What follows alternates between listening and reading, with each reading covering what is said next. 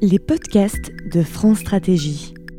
Aujourd'hui, on se retrouve pour le premier épisode des nouvelles frontières de l'évaluation socio-économique des investissements publics aux politiques publiques. Émission enregistrée le mardi 19 novembre 2019. Le secrétariat général pour l'investissement, France Stratégie et le Conseil général de l'environnement et du développement durable ont initié en 2014 un cycle de colloques sur l'évaluation socio-économique des investissements publics. Ces colloques visent à éclairer le décideur public sur la démarche en matière d'évaluation socio-économique rendue obligatoire pour les projets d'investissement public par la loi numéro 2012-1158 du 31 décembre. Ce neuvième colloque a eu pour thème les nouvelles frontières de l'évaluation socio-économique. Tout de suite, la première partie de l'événement où seront développées deux thématiques discutées par Dominique Bureau, membre de la commission La valeur de l'action climatique, France Stratégie, et par Jean-Michel Josselin, professeur à l'Université de Rennes. Commençons avec l'introduction de Roger Guénéry, professeur émérite au Collège de France et président honoraire de Paris School of Economics.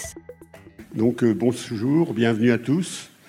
Euh, je vais revenir en arrière au texte fondateur de la conférence qui date du 31 décembre 2012, où la loi rend obligatoire l'évaluation socio-économique des investissements publics. Et c'était à l'origine d'une série de colloques qui sont patronnés par le SGPI, Secrétariat général pour l'investissement, autrefois Commissariat général à l'investissement, CGI, France Stratégie et le Conseil général pour l'environnement et le développement durable. Alors de septembre 2014 à avril 2018, se sont succédés huit colloques sur des thèmes variés. Je vais en citer quelques-uns au hasard. Prise en compte des externalités environnementales, prise en compte des effets, d'agglomération, euh, colloques sur les risques naturels et sanitaires, sur le système d'actualisation. Et euh, donc voilà un petit échantillon. Depuis 2017, toujours sous la houlette de ces trois institutions, a été créé un comité d'experts que j'ai l'honneur de présider et dont l'objectif est de conforter la culture de l'évaluation hein, et qui s'est vu confier en fait une triple mission, si j'en juge par la lettre de mission qui a été, euh, qui a été envoyée. Premièrement, élargir le champ sectoriel de l'analyse socio-économique, euh, donc passer des transports à un certain nombre d'autres domaines. Deuxièmement, mettre l'accent sur les programmes d'investissement et non plus seulement sur les investissements pris isolément.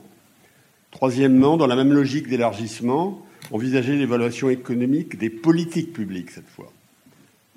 Euh, donc le programme fait écho à cette triple mission hein, et dans l'ordre inverse de annoncé pour les trois missions, nous aurons successivement un exposé sur la valeur de l'action climatique, valeur tutélaire du carbone pour évaluer la dimension climatique de l'investissement, et plus généralement pour évaluer la politique climatique. C'est du moins l'objectif de, cet indicateur.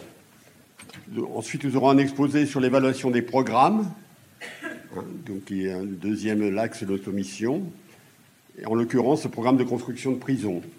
Nous aurons ensuite un exposé sur l'évaluation des projets immobiliers dans l'enseignement supérieur et la recherche. Et donc ces, ces, exposés seront suivis par une table ronde qui est présidée par Cédric Audenis, commissaire général adjoint de France Stratégie. Et on terminera avec une conclusion de Jean-Paul Nicolai, du secrétaire général pour l'investissement. Voilà, j'en ai terminé pour cette introduction. Je vais passer la parole à Dominique Bureau, qui est euh, délégué général du Conseil économique du développement durable et qui était membre de la commission sur la valeur de l'action climatique de France Stratégie, et qui va nous parler de la valeur de l'action climatique, une valeur tutélaire du carbone pour évaluer les investissements et les politiques publiques. Dominique. Bien, bah, merci euh, Roger, merci pour l'invitation. Donc invitation à, me substituer à Alain Quinet qui a présidé cette commission et qui ne pouvait pas être là aujourd'hui. Donc moi j'ai suivi les travaux en tant que membre de, cette commission qui euh, comprenait des experts de l'administration, des responsables d'opérateurs, des parties prenantes, enfin bon, un ensemble assez, vaste. Euh, c'est pas la première fois que qu'on s'intéressait à la valeur tutélaire du carbone. Je reviendrai sur la définition de la valeur tutélaire du carbone, puisque euh, en 2001, le rapport dit boîte 2 qui s'intéressait à la prise en compte de l'environnement dans les choix d'infrastructures de transport avait produit une première valeur euh, de référence euh, sur les émissions de carbone mais qui était essentiellement euh, fixé en référence avec le calcul de choix d'investissement dans les transports. Donc la question, c'était de comment on, prenait en compte les émissions de gaz à effet de serre dans les choix d'infrastructures, uniquement choix d'investissement. C'était un rapport sur les choix d'investissement. Ensuite, il y avait eu le rapport dit Kinet 1 euh, en 2007 qui lui était plus large, mais au fond qui était restreint par rapport au choix d'instruments, puisque la question qui était implicitement posée, on était en 2007, c'était de, fixer une valeur de référence pour ce qu'on envisageait, ce qui était envisagé euh, en matière de tarification du carbone, puisque euh, dans, suite au Grenelle de l'environnement, il y avait euh, la question de la tarification du carbone qui avait été posée, et donc les travaux du rapport kinéen étaient associés à la définition d'une valeur de référence euh, pour les, politiques climatiques, mais qui était essentiellement euh, motivé, je dirais, par la définition euh, d'un prix du carbone pour, pour la fiscalité carbone. Comme vous allez le voir, le rapport Kiné 2, qui avait initialement, je crois, un peu pour objectif de revisiter cette valeur, a été amené à, se rendre compte que cette valeur de référence devait servir à tout un ensemble d'éclairages de, de politiques dans différents secteurs, et donc c'est pour ça, je crois qu'aujourd'hui c'est mis à l'ordre du jour, c'est que euh, et, je vais essayer d'expliquer comment c'est venu assez naturellement de l'analyse des scénarios de décarbonation euh, pour, montrer comment cette valeur de référence devait servir à la fois pour réfléchir sur la tarification, pour la fiscalité carbone, mais réfléchir aussi sur la définition des normes et aussi sur l'interaction entre les différents instruments qu'on utilise pour, euh, ou qui sont impactés par, par la politique climatique, puisque euh, il y a une entrée qui est comment on peut dimensionner les politiques climatiques, mais il y a une seconde entrée qui est comment on peut intégrer euh, les questions climatiques dans l'ensemble des politiques. Et vous avez vu par exemple que le, gouvernement se pose la question actuellement de ce qu'on appelle green budgeting, c'est-à-dire de comment faire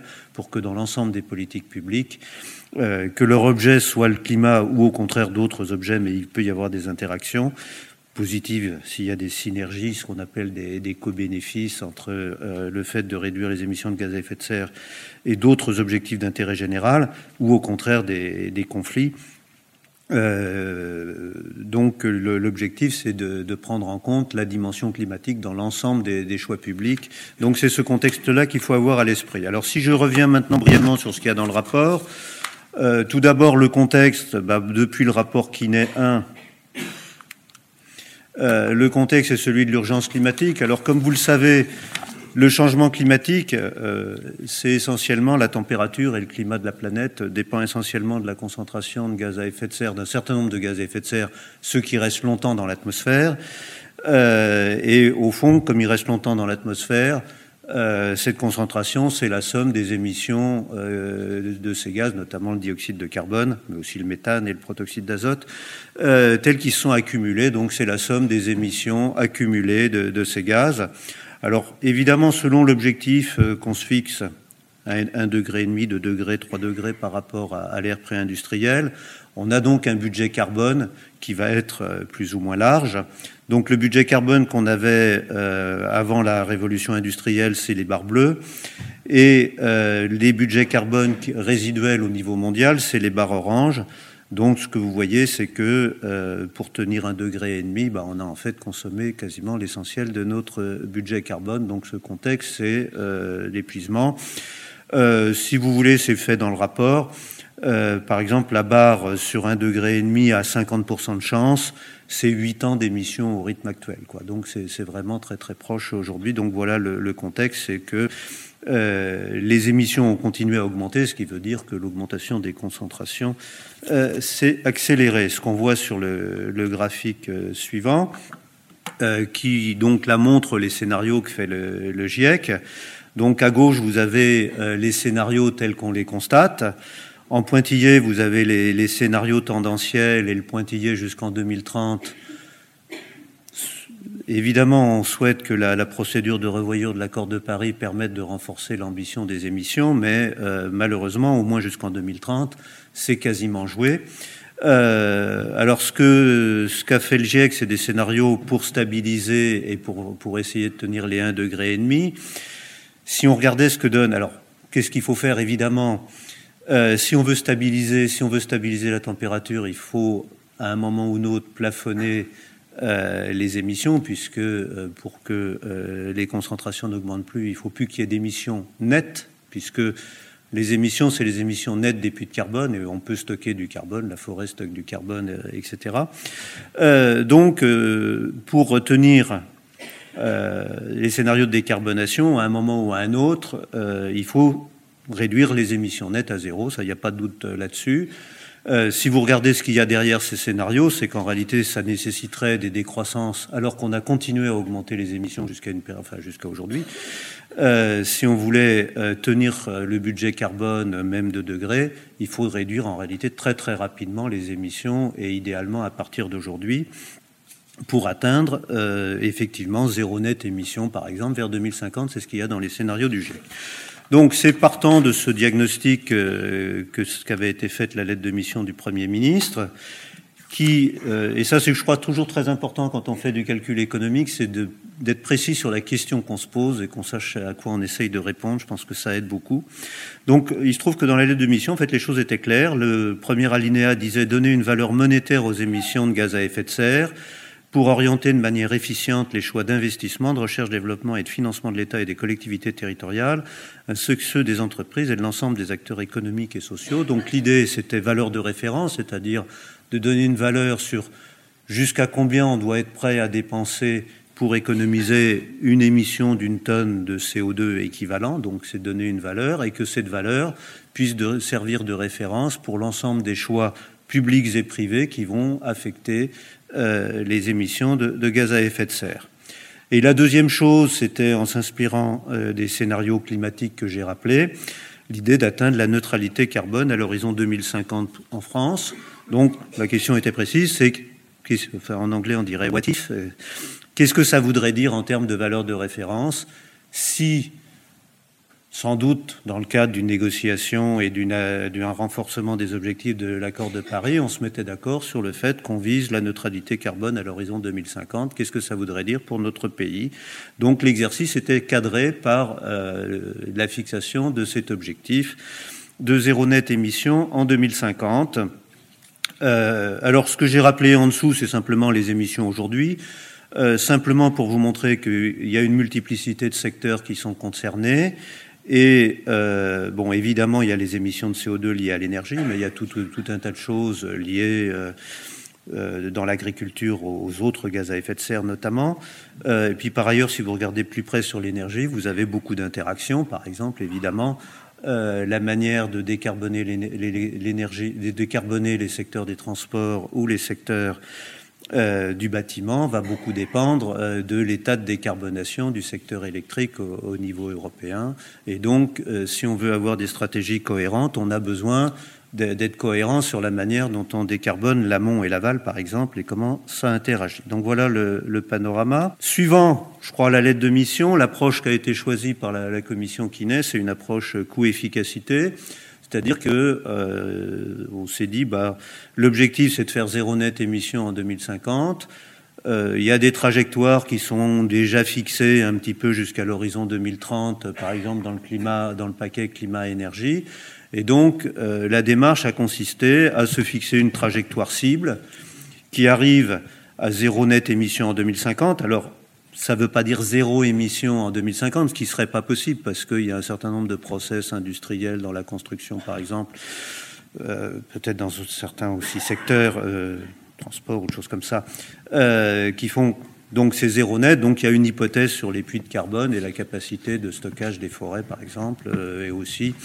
Par contre, la commission Kiné a été plutôt très prudente par rapport à des émissions négatives qui seraient des nouvelles technologies par des nouveaux matériaux, etc., qui pourraient stocker du carbone. Donc euh, l'hypothèse a été plutôt de chercher à tenir cet objectif zéro net émission en s'appuyant sur euh, les technologies qui semblaient euh, réalistes, mais je vais revenir sur, ce point juste après. Mais le point important, c'est que donc on a appliqué à la lettre la lettre d'émission du Premier ministre. L'objectif, c'est de faire zéro net émission euh, en 2050. Et donc la question était de le faire au moindre coût. Comment, comment on va répartir les efforts À quel rythme faire enfin, Le rythme pour les efforts, il est donné avec une trajectoire qui semblait réaliste partant du niveau actuel en disant on va pas faire de miracle tout de suite, donc on partait du niveau actuel, on partait des politiques qui sont un peu déjà en place et on essayait d'infléchir les choses pour atteindre zéro net émission en 2050. Donc c'est l'idée d'une démarche, on cherche à faire l'objectif qui avait été fixé par la lettre de mission du Premier ministre au moindre coût. Je reviendrai un peu sur euh, les questions que ça pose aux résultats et les enseignements à en tirer. Euh, donc, ayant posé ça euh, et ces trajectoires ayant été fixées, le commissaire, enfin, le France Stratégie a fait travailler différentes équipes de modélisation en leur disant bah, qu'est-ce que ça fait en termes de valeur implicite et de valeur de référence du carbone euh, pour tenir cette trajectoire. Alors les modèles, ils sont de trois types. Il y avait des modèles essentiellement technologiques, donc des modèles d'optimisation, des modèles où on va décrire toute la panoplie des technologies. On peut faire du chauffage euh, plus électrique, on peut faire euh, mettre des pompes à chaleur, on peut faire des véhicules électriques. On a des idées sur les, coûts de, ces différentes technologies. Et donc on décrit l'ensemble des, des technologies et on essaye de voir comment en mobilisant en fonction de leurs coûts par ordre de mérite, en commençant évidemment par les technologies les, moins coûteuses. Euh, je sais pas, mettre des pompes à chaleur, c'est, ça peut être assez efficace. Euh, si on fait de l'isolation, isoler les combles, c'est très très efficace. Ensuite, euh, isoler euh, par l'extérieur les murs, etc. Ça, ça discute plus, ça dépend des, situations.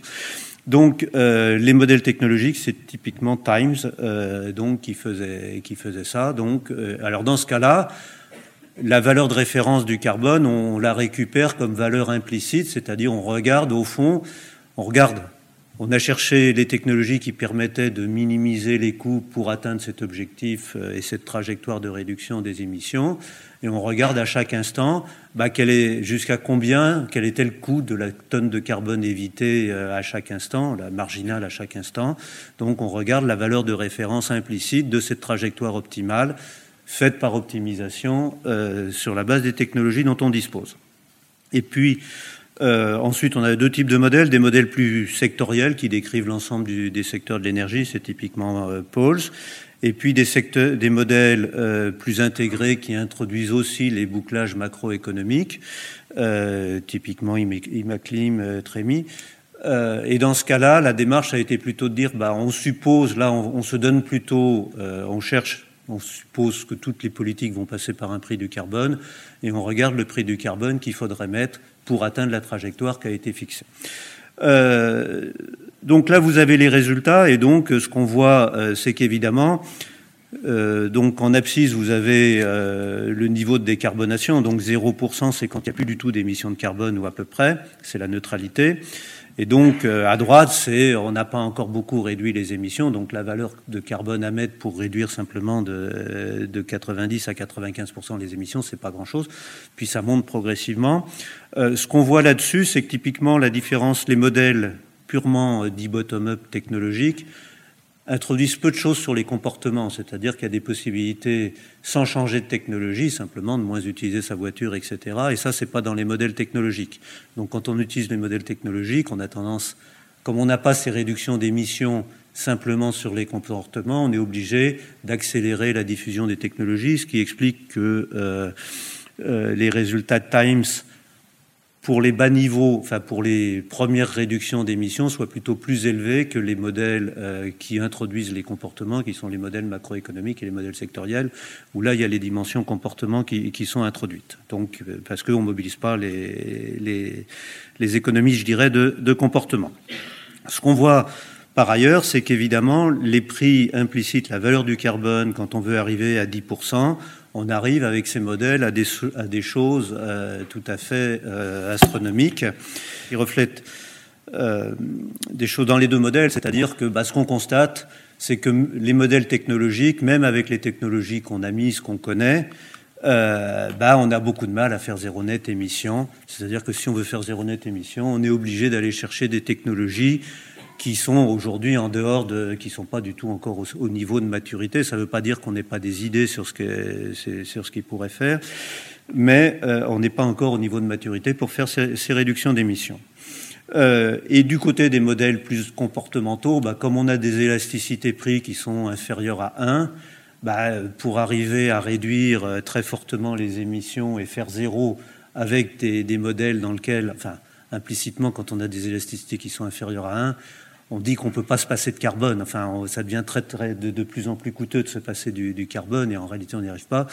D'où euh, ce qu'on s'est rendu compte et ce qui a été le sens de, travaux complémentaires qui sont rappelés par, par cette page, c'est que euh, pour atteindre zéro net émission, les politiques d'innovation deviennent importantes et la manière dont on fait rentrer des différentes technologies et la manière dont on va avoir des politiques d'innovation pour aller chercher des technologies qui ne sont pas encore matures devient quelque chose de très important. Et donc ça, ça a été assez euh, déterminant, puisque si on prenait simplement les modèles, on arrivait à des prix, euh, du carbone en 2050 qui étaient tout à fait extravagants, alors que quand on regardait la prospective technologique, on pouvait se rendre compte que euh, je ne sais pas, à 500 euros la tonne de carbone, on pouvait quand même imaginer qu'il y aurait tout un tas de technologies qui aujourd'hui sont pas matures, qui pourraient euh, le devenir. Ce qui se traduit par la trajectoire qui a finalement été choisie, qui faisait la synthèse, euh, je dirais jusqu'en 2030, euh, plutôt des modèles, parce qu'on avait relativement confiance dans ce que disaient les modèles, en se disant qu'ils décrivaient l'état des technologies, l'état des comportements, sous réserve de ce que j'ai dit sur la différenciation entre les deux types de modèles. Donc, euh, donc ce que cette trajectoire, au fond, au début, elle reflète l'idée qu'on n'a pas cherché à, bon, on est cherché à partir de l'existant, sans rupture massive à l'instant initial. Donc, on est parti d'une trajectoire qui, à l'horizon 2025-2030, euh, euh, prend les politiques existantes et cherche pas à aller beaucoup plus vite que ce qu'on a déjà un peu dans, dans le tuyau euh, si on prend au niveau européen avec les, objectifs qui sont dans le paquet climat-énergie, enfin, climat-énergie actuel. Par contre, ce qu'on constate, c'est que alors que les rapports antérieurs avaient plutôt en tête une valeur du carbone environ à 100 euros la tonne de carbone, là, en 2030, on serait à une valeur beaucoup plus, beaucoup plus euh, substantielle. Et puis, par ailleurs, on n'a pas suivi les modèles, enfin, je dis la Commission n'a pas suivi euh, les modèles en prenant les prix qui sortaient des modèles euh, au niveau 2050, parce qu'il nous a semblé que si on donnait déjà un signal prix de l'ordre de 600 euros la tonne de carbone à l'horizon 2050, et que ça, guidait les politiques de recherche, il y aurait sans doute des choses qui rentreraient, et donc c'était pas la peine, et que euh, progressivement on pouvait espérer avoir quand même raisonnablement un certain nombre de, bonnes surprises. Donc voilà comment a été faite la trajectoire en combinant à la fois données, les résultats des modèles qui ont été utilisés, une prospective technologique qui a été faite euh, complémentaire, et puis un certain nombre de contraintes sur le fait qu'on ne pouvait pas brusquer euh, les choses. Euh, si on fait juste un point je ne vais pas détailler, mais euh, une question qui s'est posée, 250, c'est quand même beaucoup plus que 100, donc vous êtes en train de nous dire que, que le prix du carbone euh, doit être beaucoup revalorisé. Alors on s'est posé la question parce qu'il y avait d'autres euh, gens qui faisaient le même genre d'exercice dans le monde, et notamment il y avait une commission Stiglitz-Stern qui avait fait ça et qui parlait de ce, qui était plutôt encore autour de 100 euros la tonne de carbone. Donc on a été voir les, les références et on s'est rendu compte qu'en réalité, la commission Stiglitz-Stern disait 100 euros la tonne de carbone parce que déjà 100 euros la tonne de carbone dans des pays où en réalité c'est zéro aujourd'hui la valeur de référence du carbone, c'est déjà euh, un, saut considérable. Et euh, le jugement qu'ils avaient fait, c'était que parler de 250 euros la tonne, ça servait pas à grand chose. Mais en réalité, en discutant avec eux, quand on regarde l'analyse, enfin s'ils faisaient la même analyse coût-efficacité pour atteindre les objectifs, en réalité, ils étaient plus, ils étaient à des niveaux plus élevés. Et les niveaux plus élevés, ils sont liés au fait que malheureusement, on a, on a accéléré la consommation de notre budget carbone. Et donc, si on veut tenir zéro net émission, c'est évidemment euh, cohérent avec les budgets carbone qui nous restent, mais ces budgets carbone, ils sont beaucoup plus restreints que ceux qu'on imaginait antérieurement. Une fois que la, que la Commission a, au fond fixé cette trajectoire, elle s'est un peu posé la question de à quoi ça peut servir. Et euh, ça, je crois qu'il y a eu pas mal de discussions. Donc, euh, l'idée, c'est que cette valeur de référence, c'est pas l'alpha et l'oméga de la politique climatique. C'est-à-dire, la politique climatique, c'est pas juste mettre une valeur de référence. C'est mettre une valeur de référence, c'est l'étape 1. Si on veut avoir des politiques climatiques qui soient rationnelles, tant soit peu, euh, il faut des instruments de mise en cohérence. Et vous pouvez voir, par exemple, dans le rapport, que euh, cette boussole, elle est tout à fait nécessaire parce qu'à l'heure actuelle, bah, on constate que les coûts d'abattement des différentes technologies sont très très différents. Ça, ça saurait surprendre et c'est l'esprit de l'exercice.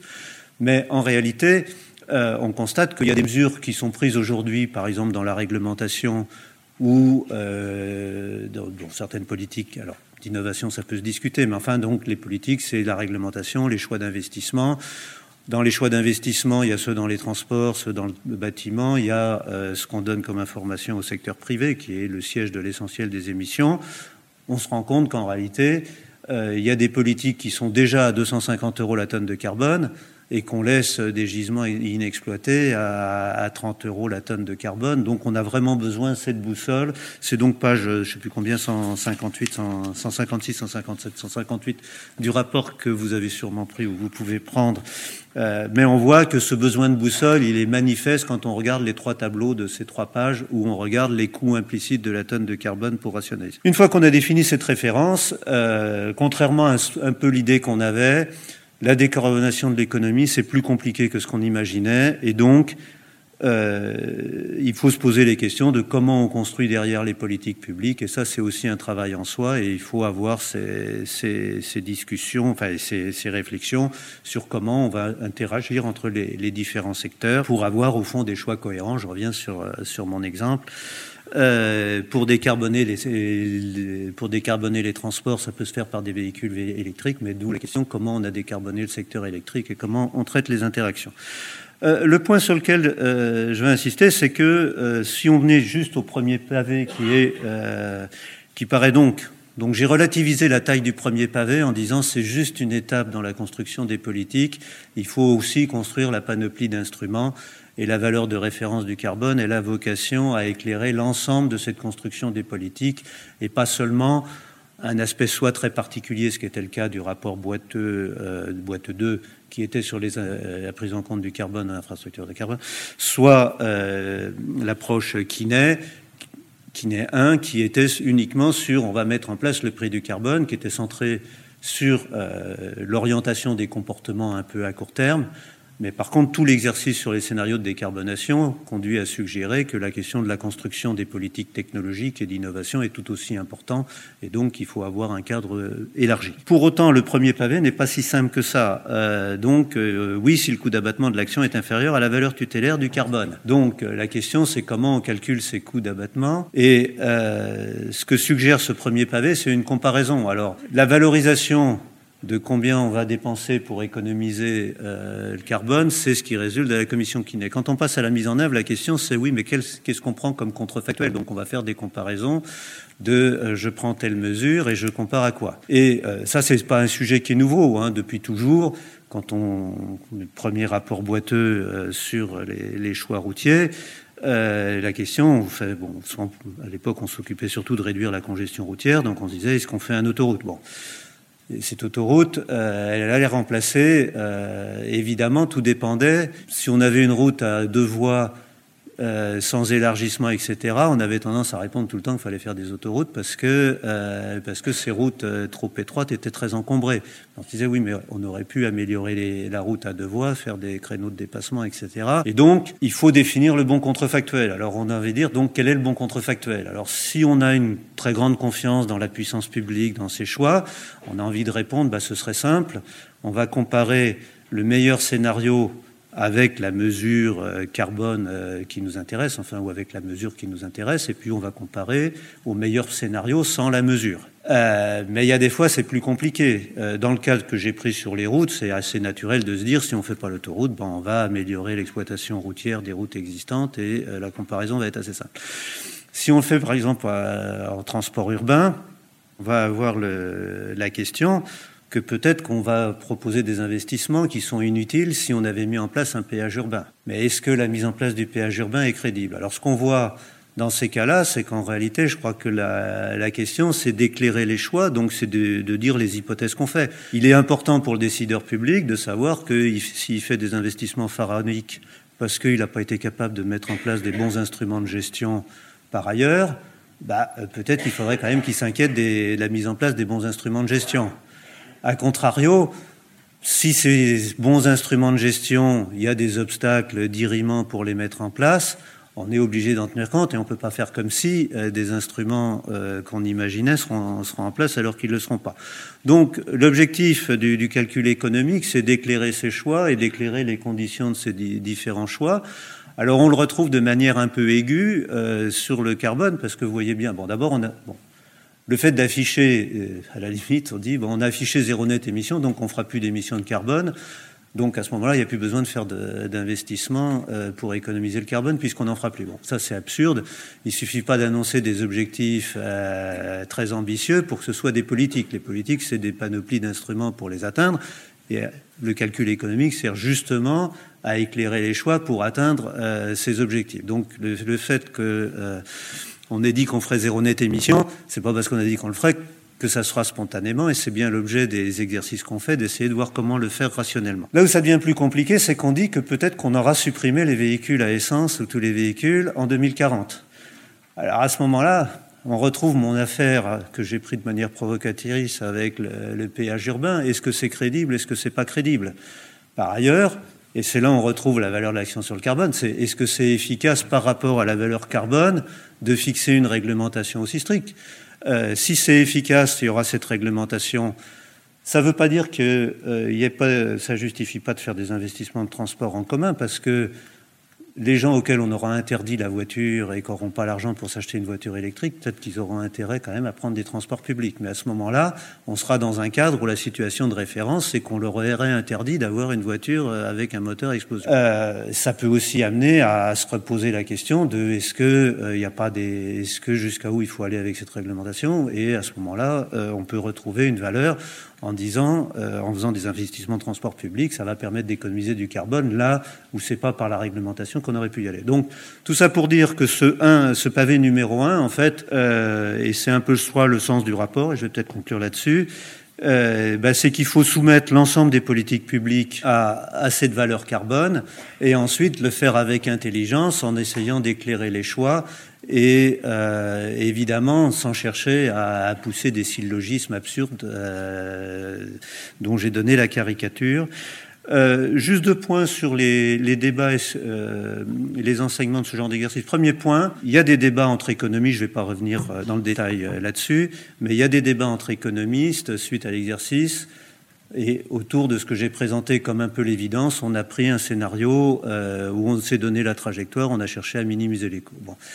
Quand on regarde, on se dit que euh, si on veut faire zéro net émission, en 2000, enfin si on veut faire zéro net émission en 2050, euh, en fait, la trajectoire qu'on a prise n'est pas la bonne, il faudrait essayer de commencer plus vite. Bon, mais finalement, alors on peut dire, bah, ça prouve qu'on s'est trompé. Non, je pense qu'on s'est pas trompé. Je pense que ça prouve que les exercices de révélation, d'optimisation, euh, de révélation des préférences, enfin de, révélation des, coûts, etc., sont extrêmement utiles pour optimiser. Et donc, si on veut faire zéro net émission, indirectement, c'est pas dit comme ça dans le rapport, mais ce que révèlent et tous les débats sur la trajectoire qui paraît trop pentue, on démarre à 54 euros, puis après on monte très, très vite, et on monte trop vite. Mais en réalité, ce que ça veut dire, c'est qu'on part de trop bas. Et donc, si on veut, euh, si on veut, si on voulait gérer de manière optimale le budget carbone qui est associé à la trajectoire qu'on s'est donnée, sans doute, il faudrait démarrer avec un prix du carbone encore plus élevé à court terme et, euh, et effectivement, on s'est imposé des contraintes supplémentaires et ça mérite d'y réfléchir. Je pense que l'un des messages implicites, euh, mais c'est l'intérêt de ce genre d'exercice de révéler aussi le, comment on peut, te, peut tenir un, un, objectif. La dernière chose, ce qui suit sur les débats économiques, c'est de se dire bon, cette approche coefficacité, finalement, si on veut faire les vraies trajectoires euh, socialement les plus efficaces, peut-être qu'il faudrait revenir à de l'approche coût-bénéfice. Alors je ne vais pas discuter ce point-là, mais si ce n'est pour dire qu'effectivement, plus on se donne des objectifs plus minimaux, tel qu'on a fait euh, système, on s'est donné un objectif, puis après on, y, cherche à, à, Donc on a pris un objectif, je vais caricaturer, on a pris un objectif qui plaît aux écologistes, on fait zéro net émission. Puis on se dit après c'est très cher, et on cherche à prioriser en étant très efficace dans la priorisation. Je pense que ce faisant, on perd un peu quand même une perspective qui est très importante quand on fait du calcul économique. C'est ce qu'on cherche à faire, c'est de la valeur sociale nette. Et donc, je pense qu'il ne faut pas oublier que l'exercice qu'on s'est donné, c'est une manière d'atteindre des éléments d'une trajectoire optimale, mais il ne faut jamais perdre de vue que ce qu'on euh, cherche à faire, c'est créer de la valeur sociale pour la collectivité, et donc de ne pas perdre de vue que euh, on ne peut pas juste se limiter à une approche euh, coût-efficacité. On doit viser une approche plus plus intégrée dans laquelle les choix publics, c'est de mettre en balance des avantages qu'on va donner et, de l'autre les coûts qu'on va être, les coûts d'opportunité qu'on va qu'on va requérir pour les atteindre. Et, euh, que je pense que beaucoup de problèmes qu'on a dans l'application du calcul économique, c'est qu'on perd ces, perspectives. Que euh, la question qu'on doit se poser, c'est est-ce qu'on crée de la valeur pour la société Et c'est à ça que servent fondamentalement euh, les, les, valeurs de référence que, que l'on se donne. Merci. Je, je prends un certain nombre de questions. Bonjour, merci pour cet exposé. Euh, Est-ce que vous avez pris en compte les comportements individuels sur les différentes trajectoires et leur acceptabilité le cas échéant? Voilà, le, le fait qu'on chaque concitoyen essaye de, de, faire aussi attention à son bilan carbone propre. Est-ce que oui ou non, ça a un impact euh, est-ce que ça a été euh, modélisé ou calculé? Bonjour, député, président du groupe d'études à l'Assemblée sur l'hydrogène. Euh, ma question porte justement sur cette technologie de rupture euh, qui, euh, à mon avis, euh, est essentielle pour la décarbonation de la France et de l'Europe. Et donc, je trouve que les, budgets engagés sont jusqu'à présent insuffisants. Je fais passer quelques amendements dans les lois euh, l'homme et loi énergie-climat, mais pour l'instant, c'est insuffisant. le plan Hulot a mis 5 millions d'euros le 1er juin 2018. Depuis, on n'a pas rajouté le budget. Et je pense que le grand plan d'investissement pourrait aider euh, sur ce chapitre de l'hydrogène, euh, qui est essentiel par rapport au tout électrique, ou tout batterie, je dirais, sachant que la batterie est importée de Chine à 80%, qu'elle est loin d'être vertueuse, et qu'on risque d'aller dans le mur si on ne fait pas un mix énergétique avec l'hydrogène. Merci. Oui, la question que je me posais, c'est que bon, le, sujet du carbone, c'est un sujet qui n'est pas français, c'est un sujet planétaire. Donc, en quoi cette démarche euh, rejoint-elle d'autres démarches? Je pense qu'elle elle, elle, a véritablement de sens que si c'est euh, analysé au point de vue européen, voire mondial. Donc, est-ce qu'il y a des démarches convergentes d'autres pays euh, pour qu'il y ait une règle du jeu commune? Parce que, bien sûr, si nous, on fixe une, une valeur carbone très élevée et qu'on oriente nos politiques publiques là-dessus, mais que par ailleurs, l'essentiel des émissions vient d'autres pays qui, eux, ont des politiques complètement divergentes, euh, comment ça va se passer quoi? Bonjour, merci pour la présentation. C'était justement par rapport au, au, gaz à effet de serre. On dit qu'on peut euh, essayer de trouver de meilleurs résultats avec le développement des technologies, mais euh, si ces, technologies nécessitent l'utilisation de certaines énergies. Et alors, comment est-ce qu'on développe les technologies et on améliore, la production, enfin plutôt le rapport au carbone. Et en même temps, euh, euh, je sais pas si, je, non, je suis pas clair. Euh, attendez. Il y a la production carbone d'un côté, et il y a l'amélioration de la production carbone, ou plutôt on réduit la production carbone avec l'utilisation des technologies. Comment est-ce qu'on fait pour faire en sorte que les, les, les, énergies que nécessitent ces technologies soient euh, propres et traitables? Ça rejoint euh, la question sur euh, justement les batteries qui sont importées, les batteries au lithium. On, on a, vous avez beaucoup parlé de l'utilisation de l'électrique. Mais alors comment est-ce qu'on fait en développant l'électrique pour justement faire en sorte que ces, ces énergies soient, soient propres, soient recyclables ou soient correspondantes finalement avec les objectifs fixés? Voilà, je vous remercie. Donc les quatre questions, je crois, ne se recoupent pas, donc je, je, vais pas les je vais les traiter séparément. Première question sur les, comportements. Euh, dans les modèles, euh, en dehors des modèles uniquement technologiques euh, bottom-up, il y a des comportements qui, dans lesquels les comportements qui, sont mis relèvent typiquement d'estimation d'élasticité prix. Comme je l'ai dit, alors j'ai pas les chiffres, mais euh, enfin je le sais sur la composante carbone. Euh, L'essentiel des émissions, c'est le secteur privé, donc c'est les ménages, c'est les entreprises. Donc évidemment, euh, donc les comportements sont omniprésents dans les, les modèles, euh, dans, dans, les modèles qui ont été utilisés. C'est bien euh, soit ce qui détermine les comportements par rapport aux technologies disponibles, soit par rapport à l'usage d'un certain nombre d'équipements qui, est, qui, est, qui, est intégré, qui sont intégrés dans les modèles. Donc de ce point de vue-là, première partie de la réponse, c'est euh, oui, les comportements y sont et ils sont estimés sur des, bases économétriques. La deuxième, malgré tout, euh, je pense que derrière votre question, il y a une deuxième question, c'est euh, au fond un certain altruisme. Est-ce que les gens vont se comporter différemment parce que ils vont intégrer et, et donc il y a beaucoup de travaux aujourd'hui en économie comportementale, mais pas seulement en économie comportementale. Je pense par exemple, il y a, des gens qui ont réestimé par des méthodes d'évaluation des, politiques publiques qui avaient été présentées à la séance précédente, euh, l'expérience suédoise. on a l'impression que les gens, euh, enfin, le fait que la Suède ait transformé ses taxes sur les carburants en taxes sur le carbone, euh, ils ont augmenté. Mais au-delà de ça, le fait que y ait ce fléchage carbone donne l'impression qu'on ait une élasticité prix qui est plus élevée en réalité, que ça a aussi augmenté l'élasticité prix des Suédois, parce que euh, avant c'était pour payer des impôts et maintenant c'est euh, pour le bien euh, commun. Et donc, je, dis rapidement, mais donc c'est des sujets effectivement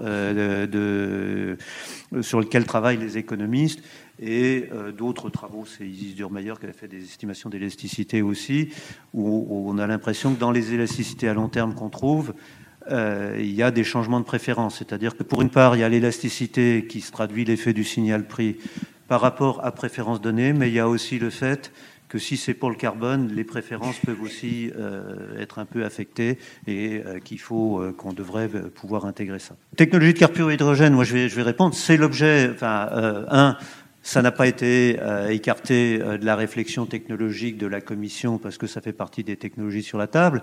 Deux, ensuite, euh, l'objectif, comme, comme je l'ai montré, c'était le, premier pavé, c'est d'avoir des valeurs de référence pour guider la construction des politiques, construire des politiques de recherche, construire des politiques de, déploie, de déploiement de bornes de recharge, etc. C'est la construction des politiques. Donc, évidemment, ça doit, la seule réponse que je peux faire à ce stade, c'est que euh, oui, vous avez raison, il faut le faire en utilisant la valeur tutélaire du carbone et apprécier à quel rythme on peut faire le, le déploiement. Mais donc, euh, l'hydrogène fait évidemment partie euh, des technologies qui sont euh, sur la table et qui doivent être euh, et dont le déploiement. Alors le déploiement ou la, concurrence avec d'autres doit être analysé avec euh, la, valeur de référence du carbone qui est, l'objet du rapport. C'est bien à ça que sert le, doit servir le rapport. Comme on est sur la technologie, je vais prendre tout de suite la dernière question. La réponse du rapport, c'est pas tout va être par la technologie. La, réponse du rapport, c'est que simplement les technologies existantes et les comportements existants à préférence donnée ne suffiront pas. Donc il y a besoin euh, de nous, euh, il y a aussi des besoins d'explorer et d'orienter euh, les, choix et la, recherche, enfin et la mise à maturité d'un certain nombre de technologies. Donc c'est pas une exclusivité, c'est pas un rêve tout d'un coup la technologie va vous sauver. Les scénarios de décarbonation sont au contraire des scénarios qui utilisent l'ensemble des leviers. Euh, Ensuite, vous avez raison sur le fait que le problème, et c'est ça qui est délicat, c'est que chaque nouvelle technologie a ses promesses, euh, mais on l'a aussi bien pour les technologies euh, de réduction des émissions, typiquement, euh, bon, on a évoqué l'hydrogène, euh, mais on l'a euh, aussi sur les émissions négatives, c'est que euh, soit la technologie en question euh, bah, il faut faire l'analyse la, de cycle de vie complète parce qu'il peut y avoir, euh, ça peut économiser du carbone, mais ça peut d'abord en coûter beaucoup et il faut, faut, faire l'analyse. Soit euh, on peut buter sur un certain nombre d'autres raretés, et ça, il faut les regarder. Et l'un des sujets les plus sensibles aujourd'hui, c'est typiquement euh, qu'il y a un des rapports euh, spéciaux du GIEC et celui sur l'usage des sols, c'est la question de la biomasse. Effectivement, il y aura une solution, euh, il y aura une solution possible, c'est de développer beaucoup la biomasse, puis la capture, stockage derrière, la, production. Enfin, donc on fabrique de la biomasse pour faire, pour chauffer, et puis ensuite on récupère, le, CO2 émis, etc. Ou on, on s'arrange pour qu'il n'y en ait pas. Enfin bon. Mais euh, ce qu'on constate, c'est qu'effectivement, il n'y a pas de technologie qui soit des, des free lunch gagnant-gagnant.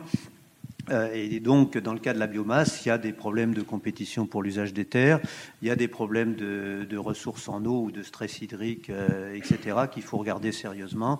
Et euh, donc la valeur du carbone est une valeur dans un ensemble de, prix et de valeurs de référence. Et évidemment, pour faire du calcul économique, c'est pas euh, pas juste la valeur carbone versus les coûts marchands, c'est un ensemble de, de, valeurs de référence qu'il faut prendre en compte et, euh, de faire l'évaluation par rapport à l'ensemble des, des, coûts et des bénéfices sociaux. Donc vous avez raison d'insister là-dessus. Il, il, y a vraiment le, le sujet par rapport, à, par rapport à la biomasse et tout à fait central. Enfin, les, les questions de,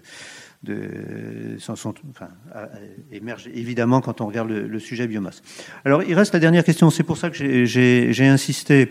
La question du Premier ministre était claire. Elle était de dire bah, si on va vraiment vers le 2 degrés, ce qui nécessite de, de renforcer l'action, qu'est-ce que ça ferait pour la France? Cette question, elle est pertinente et on doit se la poser. Ensuite, le fait, les éléments de savoir ce que ça ferait pour la France, ça peut aider aussi pour la négociation de savoir comment, euh, comment on va négocier et qu'est-ce qui va être, qu'est-ce qui va être accepté, puisqu'on saura ce que, ce que ça va nous coûter et c'est normal de, négocier.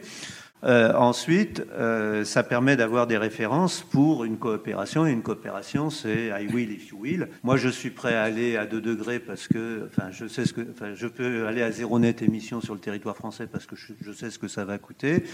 Et, et je sais qu'en comparaison, les efforts que feront les autres seront comparables. Donc, euh, je pense qu'un usage indirect du rapport et des valeurs de référence, c'est aussi d'éclairer comment on peut participer à la négociation, mais euh, il est évident que euh, la politique climatique ambitieuse nécessite coopération internationale. Je vais donc passer la parole euh, au second orateur, qui est Jean-Michel Josselin, qui est professeur à l'Université de Rennes et qui était euh, contre-expert du programme Prison. Vous avez la parole. Merci beaucoup et merci beaucoup pour cette invitation. Donc, euh, on va parler donc d'un programme de construction de prison hein, euh, et ses évaluations socio-économiques, puisqu'il y en a eu plusieurs. Donc, là, on change de dimension hein, par rapport à, la présentation précédente. C'est une politique publique dont on parle, qui va s'exprimer plus tard à travers un programme. Et comme je l'indique ici, c'est une politique publique dont les ambitions ont été si longtemps contrariées. Si longtemps puisque la loi de 1875, SIC, émet un principe qui est celui de l'encellulement individuel. Pour y répondre, une politique s'est mise en place, qu'on peut qualifier de politique en dents de scie, puisque entre 1875 et 1910, on construit très largement le parc pénitentiaire que nous connaissons, qui fait partie de notre paysage, et puis, ma foi, entre les deux guerres, la baisse des effectifs de détenus fait qu'il y a peu de développement et encore moins d'entretien. Le temps passe et à la fin des années 80, il y a une forme de rebond qui va se mettre en place, puisque un programme de 13 000 places va initier un certain nombre de réalisations qui vont finir par porter euh, les créations à 28 000 places.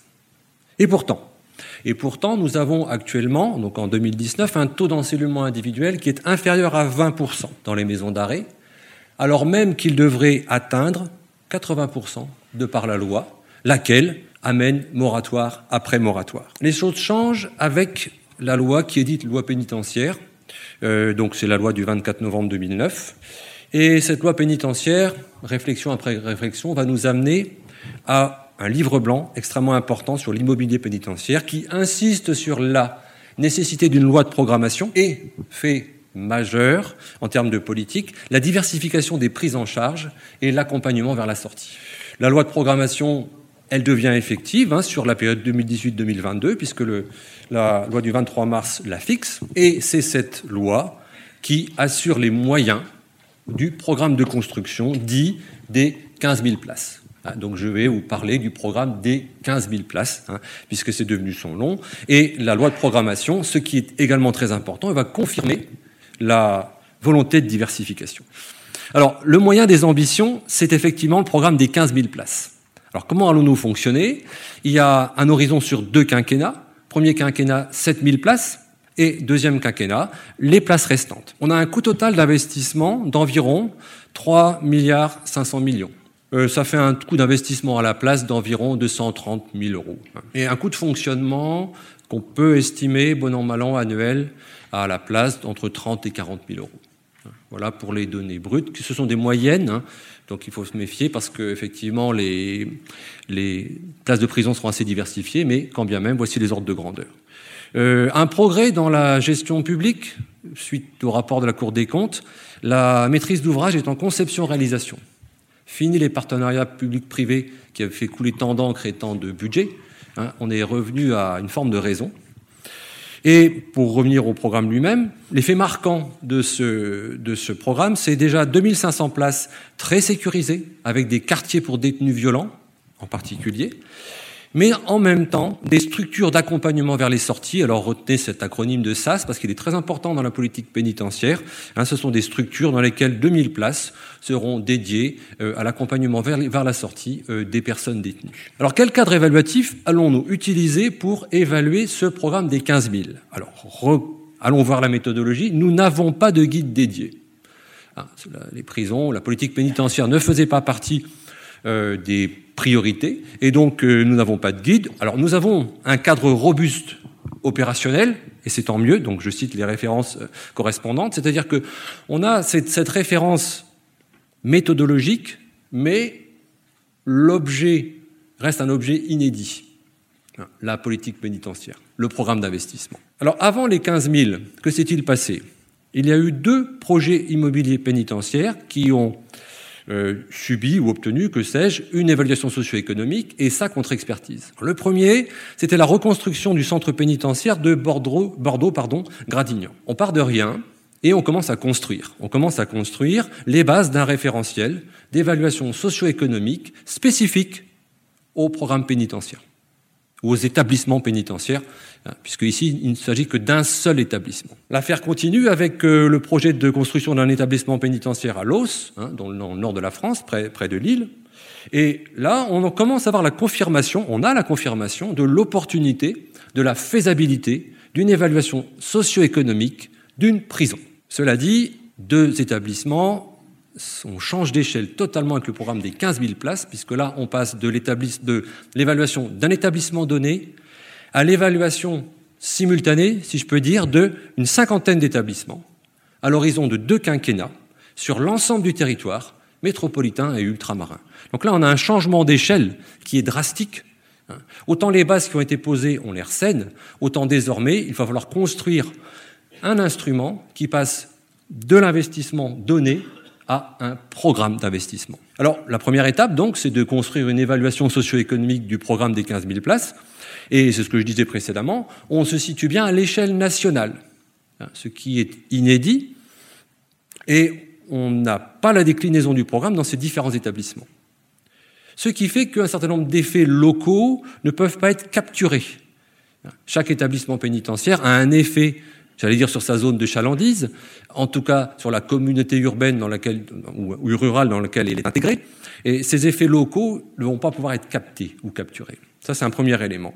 Deuxièmement, quelque chose qui est inhérent aux politiques pénitentiaires, les acquisitions foncières sont très incertaines. Nombre d'entre elles ne sont pas actées. Vous connaissez les réticences d'un certain nombre d'élus, par exemple, à accepter sur leur territoire un établissement pénitentiaire, ce qui fait que cette incertitude-là est de, l'ordre de la structure. On a, une véritable incertitude structurelle. Quels sont les résultats de l'ESE Donc je donne en référence hein, dans la bibliographie, donc c'est cette référence du ministère de la Justice. On arrive à une, valeur actuelle nette socio-économique fortement négative. Alors l'exposé précédent concluait par euh, la nécessité pour un programme ou une politique publique de dégager de la valeur pour la collectivité on se trouve là face à un programme qui est fortement déficitaire. Pour ceux qui sont habitués aux résultats de l'évaluation socio-économique, hein, qui consultent régulièrement les rapports qui peuvent être publiés, se rendent compte qu'un déficit de 4 milliards d'euros, je passerai les 100 millions, est énorme. Alors, j'ai détaillé les surcoûts hein, et les bénéfices nets. On a un surcoût euh, au regard de l'option de référence qui est de 6 milliards, des bénéfices nets qui sont bien plus faibles, à 1 milliard 800 millions, et donc on se retrouve avec ce bilan socio-économique déficitaire. Conclusion, est-ce la conclusion que nous devons tirer? Conclusion, une telle perte de valeur, une perte de valeur si considérable, doit-elle euh, conduire à ne pas mettre en œuvre ce programme? C'est la question intermédiaire qui est posée. Voilà le défi, si vous voulez. Je donne quelques éléments de, comment dire, quelques éléments de décomposition de la vanne SE en termes de surcoût de l'option de projet. Alors, c'est pas vraiment pour vous euh, imposer ces chiffres, hein, vous seront certainement disponibles, mais en tout cas, c'est pour vous montrer quels sont les items qui participent de la création nette de valeur. Alors, parmi ces items, on a l'impact financier, hein, ce qui ressemblerait à une valeur actuelle nette financière, donc l'investissement immobilier total, les dépenses de personnel, le coût d'usage des fonds publics, bien entendu. Alors, l'évaluation socio-économique ne prend pas en compte les dépenses d'exploitation et de maintenance, ça j'en parlerai plus tard. Et du côté des bénéfices, euh, on a la réduction des violences, la réduction des arrêts de travail, la réduction des recours, la réduction de la récidive. Voilà. Mais au total, comme je l'indiquais précédemment, nous nous retrouvons avec un bilan socio-économique extrêmement négatif. Alors, fort de cela, si l'on peut dire, comment va procéder la contre-expertise? Alors, la contre-expertise, a pour objectif d'apporter des arguments qualitatifs, quantitatifs, pour reconsidérer le bilan socio-économique de ce programme dont le bilan apparaît a priori extrêmement défavorable. Quelle méthode euh, la contre-expertise va-t-elle utiliser? Elle va tout d'abord se placer dans le cadre de l'évaluation socio-économique. Donc elle reste dans le cadre initial et elle va procéder à deux choses. Première chose, elle va recalibrer l'option de référence. On a évoqué dans l'exposé précédent la question de savoir de quoi partons-nous, quelle est notre référence. Ben, on a un peu le même problème. Euh, on a un peu le même problème dans, dans cette euh, dans cette évaluation, comment calibrer l'option de référence. Donc la, CE, le contre-expertise, va s'attacher à ça. Deuxième élément, réévaluer les impacts. Les impacts que j'ai évoqués euh, à la slide précédente, peut-être peut-on les réévaluer. Donc ça, c'est la première, euh, première étape. Deuxième étape, élargir le champ des impacts. On a également parlé dans la première euh, contribution de cette question des impacts. on va essayer de recenser, de remesurer d'autres impacts. Et puis, puisque c'est un programme, puisque c'est une politique qui s'inscrit dans un programme, elle a une dimension nationale que n'avaient pas les établissements évalués précédemment. Et cette politique nationale, on imagine bien qu'elle doit avoir un équilibre territorial. Et voilà la deuxième dimension euh, qu'il va falloir essayer de mieux appréhender. Équilibre territorial, on voit bien sur la géographie des implantations, mais non seulement sur la géographie des implantations, mais sur les modalités de prise en charge des personnes détenues hein, au sein de cet équilibre territorial. Donc il y a une dimension à la fois spatiale, où sont les établissements, et fonctionnelle. Que font les établissements là où ils sont? Ont-ils des quartiers pour détenus violents? Insistent-ils plus sur les SAS, l'accompagnement vers la sortie, etc. etc.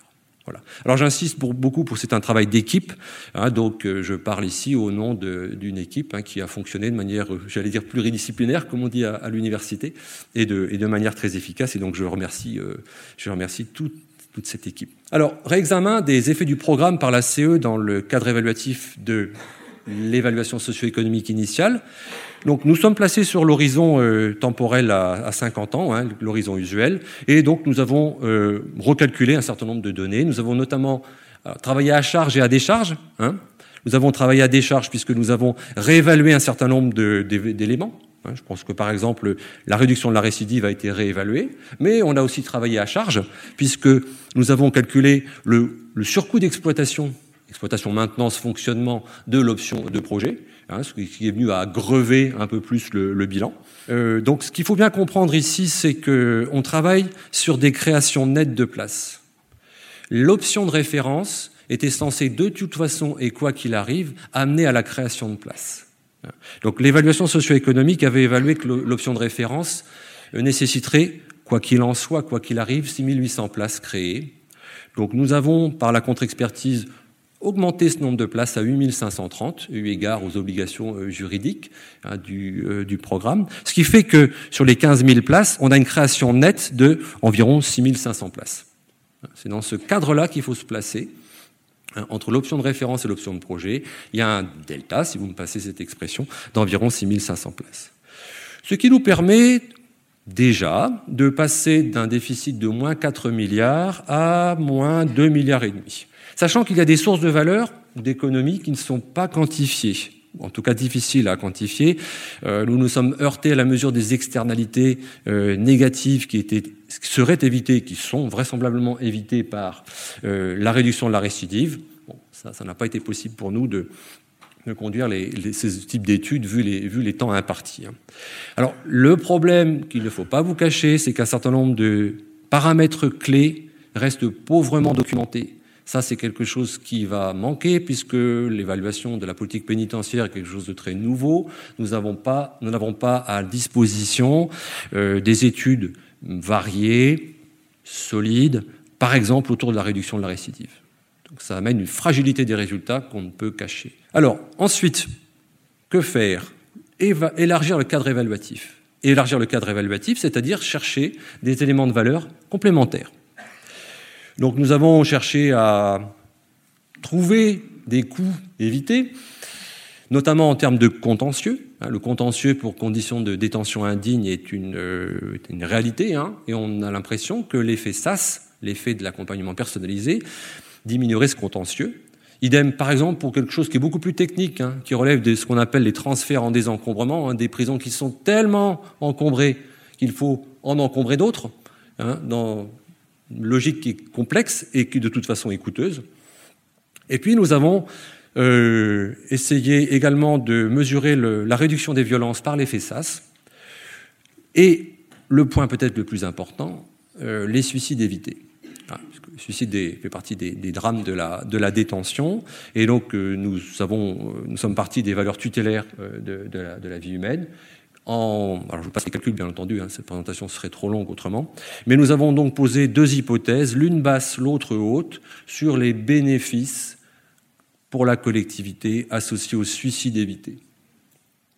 Et à l'issue de ce calcul, qu'avons-nous? Eh bien, dans l'hypothèse basse, nous avons un déficit que je qualifierais de léger, eu égard à là d'où nous partions, moins 500 millions d'euros. Et dans l'hypothèse hausse, le programme amène de la création de valeur pour la collectivité.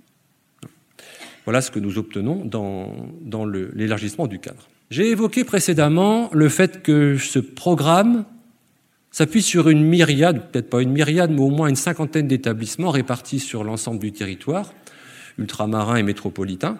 Et euh, nous disposions de fiches opérations euh, qui décrivaient trop succinctement euh, les opérations pour que nous puissions identifier des valeurs socio-économiques locales. Donc nous nous sommes livrés à une démarche plus exploratoire qui nous permettrait de trouver des éléments de valeur socio-économique locale, par exemple l'emprise foncière, l'empreinte énergétique, le coût d'option de l'usage du sol, qui devient une question prégnante hein, dans les politiques publiques, l'optimisation des déplacements. Alors pour savoir quel est le degré d'optimisation des déplacements, il faut effectivement savoir où est localisé l'établissement, sinon c'est un peu compliqué et euh, quelles infrastructures de transport vont être développées, etc. Et point également très important, essayons de comprendre, et ça c'est évidemment la partie la plus délicate, comment chaque établissement est un maillon de cet équilibre territorial du programme, comme je l'indiquais précédemment, à la fois un équilibre qualitatif, quelle est la part du milieu ouvert, quelle est la part du milieu fermé, et aussi un équilibre spatial. Y a-t-il des disparités territoriales que ce programme national va permettre de réduire Ou, éventuellement, d'accentuer? Si, par exemple, l'on poursuivait des tendances qui amenaient à cette, euh, cette euh, disparité. Là, je donne juste un exemple euh, de situation régionale. Alors là, on, si on rentrait dans les détails, on aurait beaucoup trop de choses, mais je vous ai euh, fait reproduit un graphique ici où en abscisse, on a le nombre de détenus pour 100 000 habitants. Et en ordonnée, on a le nombre de suivis ouverts pour 100 000 habitants également. Tout ça en 2019. On voit, alors là, je, ne suis pas du tout normatif dans ce que je dis là, ma démarche est purement descriptive, mais le graphique parle de lui-même. Hein, on a des contrastes de situation euh, qui sont très forts, qui amènent certainement explication, qui amènent certainement évaluation. Alors, donc, nous avons produit un certain nombre de graphiques expliquant, expliquant non, posant ce type de disparité et ce faisant, posant aussi la question est-ce que le programme tel qu'il va être proposé, est-ce que les localisations telles qu'elles vont être également proposées, amèneront, si cela est nécessaire, à réduire ce que nous constatons, c'est-à-dire des situations extrêmement diverses. Alors il nous est difficile à ce stade de juger plus avant, mais en tout cas, disparité il y a. Faut-il les combler? Peut-être, au, vu de quels critères? Tout ça, ça reste encore à creuser. C'est aussi toute la difficulté d'évaluer un programme qui va s'inscrire dans l'espace, alors dans le temps bien entendu, mais aussi dans l'espace, et puis aussi dans des fonctionnalités assez diverses. Notre idée, c'est que le programme doit contribuer à l'équilibre territorial et ne pas accentuer les déséquilibres existants. Donc il y a un certain nombre de questions que j'ai, listées ici, hein, mais je pense que c'est pas forcément nécessaire qu'on passe notre temps à, les lire. L'idée, c'est vraiment de se poser la question comment optimiser la prise en charge des personnes détenues sur le territoire en tenant en compte de la diversité des modes de prise en charge, des quartiers pour les détenus les plus violents, aux personnes à la réinsertion très proche. Alors quels sont les premiers enseignements euh, de l'évaluation de ce programme des 15 000 places. L'évaluation, quand on se place à l'échelle d'un programme, on a envie de dire qu'elle euh, peut traduire les ambitions d'une politique. On ne peut pas faire à l'échelle d'un établissement, ce qu'on ne peut pas faire à l'échelle d'un investissement ponctuel. Le programme, c'est la bonne échelle, c'est du moins mon point de vue, c'est la bonne échelle de la politique. Parce que c'est là qu'on va voir si effectivement on va rompre avec une tendance passée ou on va la poursuivre. Tendance passée peut être le choix qui a été fait ou bien le choix peut être celui d'une rupture.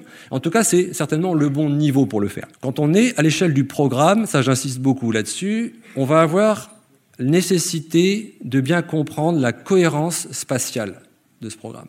Où est-ce que j'implante mes établissements, où est-ce que j'implante mes investissements, en quoi cette implantation va affecter ou non les autres imputations. Donc, vous, si vous voulez, là, j'ai une espèce de, maillage d'optimisation territoriale et fonctionnelle qui est assez complexe. Alors, je ne dirais pas que nous y sommes parvenus, puisque ce serait une étape ultérieure, mais en tout cas, c'est vraiment là l'échelle où politique et programme s'entremêlent et permettent de poser les questions. L'autre idée sur un programme qui est à la fois spatial, fonctionnel, et aussi temporel est de se dire que quand on étale des investissements sur environ deux quinquennats, hein, donc les investissements ont déjà commencé et vont s'étaler euh, dans un horizon de, de 8 à 9 ans encore, selon les acquisitions foncières, l'idée est de se dire, on a fait jusqu'ici de l'évaluation ex ou presque ex. Il va falloir certainement faire un point d'étape à mi-parcours. Pourquoi faire ce point d'étape à mi-parcours? Ben Parce qu'il faut absolument recueillir des données en vie réelle.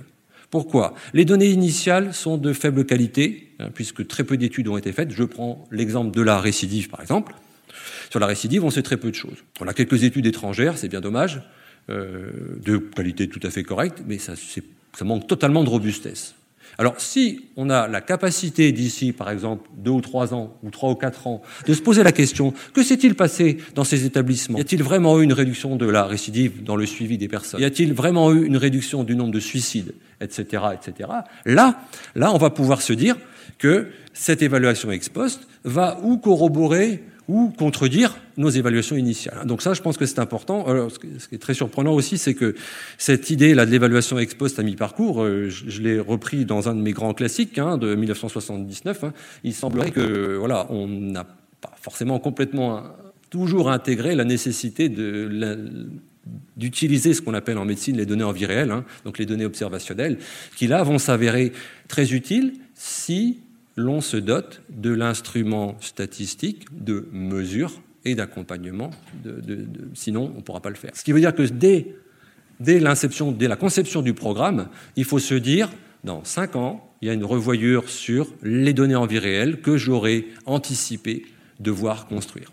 Sinon, euh, ce sera un vœu pieux et on, perdra une information extrêmement précieuse, extrêmement précieuse. Il serait dommage que dans cinq ans, on continue à s'appuyer encore sur deux, trois données. Je pense par exemple aux données anglaises, hein, qui sont de bonne qualité, mais ce sont des données anglaises. Pouvons-nous nous donner les moyens de notre politique? Donc ça, ça demande de la, de la flexibilité. Hein, ce, de, le rapport précédent hein, de 1979 utilisait une l'expression que j'aime beaucoup, qui est celle de stratégie souple. J'aime vraiment beaucoup cette expression parce que la flexibilité en question va, par exemple, nous, nous permettre de dire, euh, après tout, euh, ces établissements n'ont pas fonctionné, leur implantation a mal fonctionné, leur fonctionnalité n'est pas respectée, la récidive est toujours aussi forte. Donc, plutôt que continuer le programme de manière déterministe, eh bien, essayons de réfléchir à autre chose. Donc, cette construction de données en vie réelle et cette souplesse euh, vont être des données très très importantes. Et je vous remercie. Je suis heureux que vous citiez ce rapport de 1979.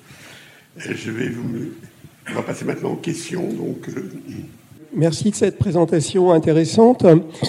Je trouvais malgré tout que ça manquait un petit peu d'éléments de, de, cadrage international et de réflexion sur le contrefactuel par rapport à, deux termes dans l'analyse économique. Parce que d'une certaine façon, si on veut justifier un programme d'équipement territoriaux, on peut comparer un programme de construction de prisons à un programme de construction de centres de soins pour personnes âgées où il y a des déficits de prise en charge publique. On pourrait énumérer différents domaines d'action publique où il y a des problèmes de prise en charge, des déficits. Finalement, la prison, c'est une demande parmi d'autres. On aurait d'autres éléments de dynamisation du, du, euh, pour, du, du comment dire, de l'ensemble territorial si on construisait des casernes ou des hôpitaux d'une certaine façon. Donc je trouve qu'il y a cet argument-là qui n'est, à mon sens, qui mériterait d'être reconsidéré. Et puis un deuxième point sur la récidive et la prévention et euh, la qualification milieu ouvert. J'ai toujours été marqué par l'expérience de, Madame Bourgon au Canada quand elle parlait des stratégies de redynamisation de la sphère publique, où d'une certaine façon, elle disait que l'objectif principal de la prison, c'était pas forcément d'enfermer, mais c'était de réinsérer et de faire d'évaluation de long terme. Et l'autre point aussi, c'est quand on regarde l'expérience des Pays-Bas, parce que c'est venu dans certaines des discussions qu'on avait pu avoir à l'OCDE, où en fait on se retrouve avec des prisons vides et où les gens euh, sont suivis de façon alternative en milieu ouvert, avec une utilisation, je regardais un petit peu pendant la présentation, beaucoup plus forte des bracelets électroniques.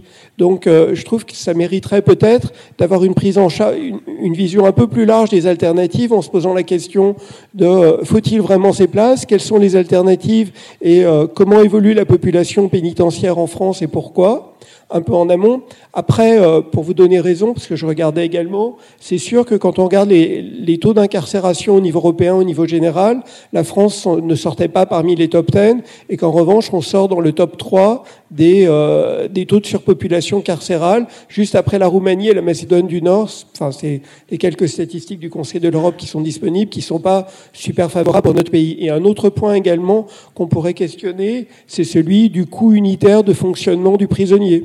Et là, je vais poser les choses de façon paradoxale.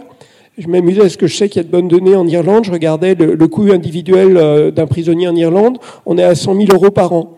On peut se dire 30, 40 000 en France. Ah, c'est super, on est super bon. On peut aussi se dire, mais est-ce qu'on est si super bon que ça finalement? Parce que ça peut peut-être vouloir dire qu'on enferme très mal les gens et que finalement on produit de la violence en les enfermant mal. Là, je, me veux un peu euh, volontairement provocateur pour euh, stimuler la discussion. Voilà, je vous remercie. Bien, merci. Bonjour, euh, merci beaucoup pour cette euh, présentation. Une toute petite question très technique sur le coût de la récidive. Qu'est-ce qui, est-ce que vous pouvez nous détailler un tout petit peu ce qu'il y a derrière? Est-ce que c'est juste un coût, euh, j'allais dire un coût de fonctionnement, un coût interne, c'est le coût du, du, détenu qui revient et donc ça génère à nouveau des coûts liés, voilà, au personnel qui s'occupe de lui, à la prison qui va fonctionner, ou est-ce que il y a des coûts entre guillemets sociaux s'il récidive, il va causer des dommages aux biens, aux personnes, etc. Est-ce que le coût de ces dommages-là est, pris aussi dans la récidive? Merci. Il y a une notion qui, je pense, manque beaucoup dans votre exposé, c'est la notion d'insécurité, de criminalité. C'est-à-dire, euh, si je caricature votre raisonnement, j'ai l'impression qu'il y aurait un bénéfice énorme à euh, ne plus faire de prison du tout.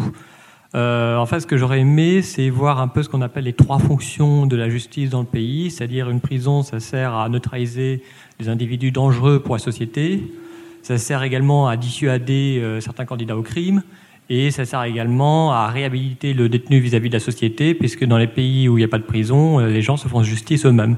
Donc j'aimerais que voir si vous aviez un peu réfléchi à ces éléments-là. Euh, vous, nous avez euh, donc expliqué les, l'option de projet, les surcoûts et les bénéfices par rapport à, une option de référence. Est-ce que vous pourriez nous rappeler comment était construite cette option de référence? Bon, merci pour ces questions. Donc, je vais les prendre dans l'ordre, tout simplement. Hein. Euh, bon, sur les, autres types d'investissements, si on prend par exemple les, maisons de santé, puisque moi je viens de, l'évaluation médico-économique au départ, hein, je suis pas un spécialiste des, prisons, on a, on a encore moins de choses. Hein. C'est-à-dire qu'on a vraiment très très peu d'éléments sur euh, l'évaluation nationale de programmes euh, qui vont se décliner euh, à l'échelle régionale ou à l'échelle locale.